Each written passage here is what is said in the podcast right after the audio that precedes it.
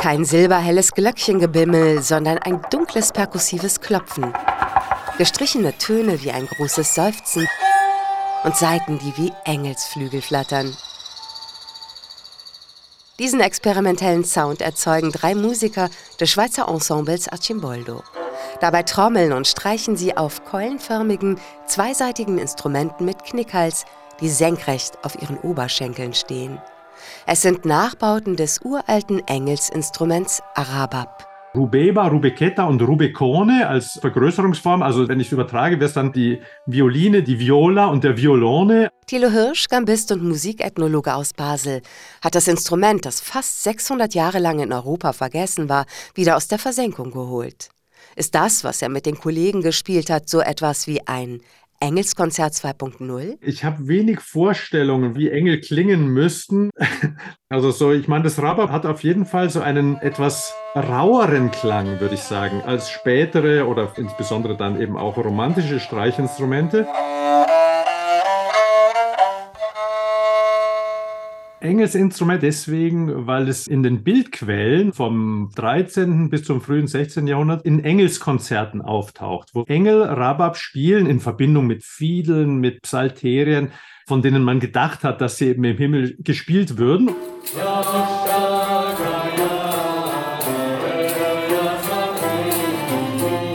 Das Rabab, das mittelalterliche Maler so gerne in die Hände christlicher Engel legen, gelangt im 8. Jahrhundert mit den Arabern auf die Iberische Halbinsel.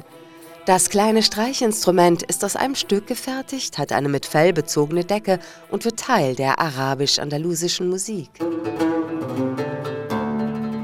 Es erfreut sich aber auch im christlichen Kastilien großer Beliebtheit, so etwa am Hofe von Alfonso dem Weisen. Im Lauf des 13. Jahrhunderts verbreitet sich dann dieses Rabab auch nach Frankreich sehr stark, auch nach Italien und taucht dann in ganz vielen Bildquellen auf, sodass man daran erkennen kann, wie wichtig dieses Instrument im Laufe der Zeit wurde. Ende des 15., Anfang des 16. Jahrhunderts, wenn eben dann diese neuen Violin, Viola da Gamba Instrumente entstehen, dann werden ja diese ganzen früheren Streichinstrumente eigentlich verdrängt. Auch aus der Malerei, wo Engelskonzerte ab dem Spätmittelalter boomen, verschwindet das Rabab.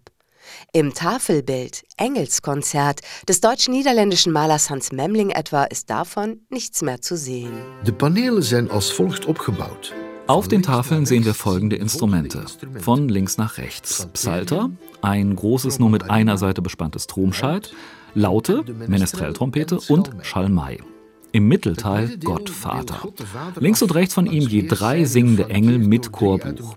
Die rechte Tafel zeigt die mittelalterlichen Trompeten Busine und Clareta, das Organetto, Harfe und Fiedel. Wie mag dieses in Öl gemalte Engelsorchester geklungen haben? Diese Frage inspiriert den Belgier Wim Becu, Posaunist und Leiter des Barockensembles Oltremontano, zu einer kühnen Idee. In Zusammenarbeit mit Kunsthistorikern und Instrumentenbauern wird Hans Memlings Engelsorchester 2017 lebendig. Bei der Auswahl der Stücke habe ich mich auf das Musikleben von Brügge um 1500 konzentriert. Die himmlischen Stimmen zum Engelskonzert liefern sechs Sängerinnen des Prager Tiburtina Ensembles.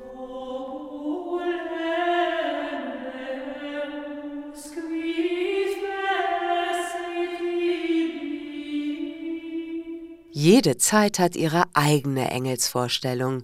Rund, sinnfroh und nackig etwa kugeln die Engel im Barock als fröhliche Bengel durch opulente Bild- und Klangwelten.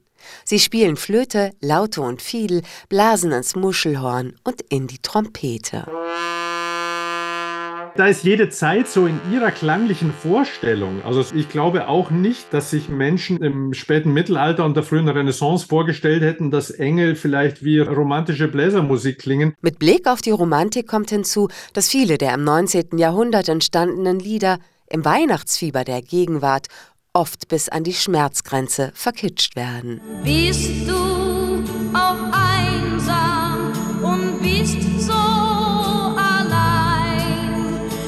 schauen ja die Engel zum Fenster herein. Beim einstigen Kinderstar Heintje ist Haichi Bombaichi nur ein süßlicher Weihnachtsschlager mit Tralala-Engeln. Ganz anders im Original aus Österreich. Da laden die Engel einen Säugling, dessen Mutter vermutlich gestorben ist, zur Spazierfahrt in den Himmel ein. Ein Neugeborenes ohne Mutter hat damals kaum Überlebenschancen, und so nehmen die schützenden Engel es zu sich.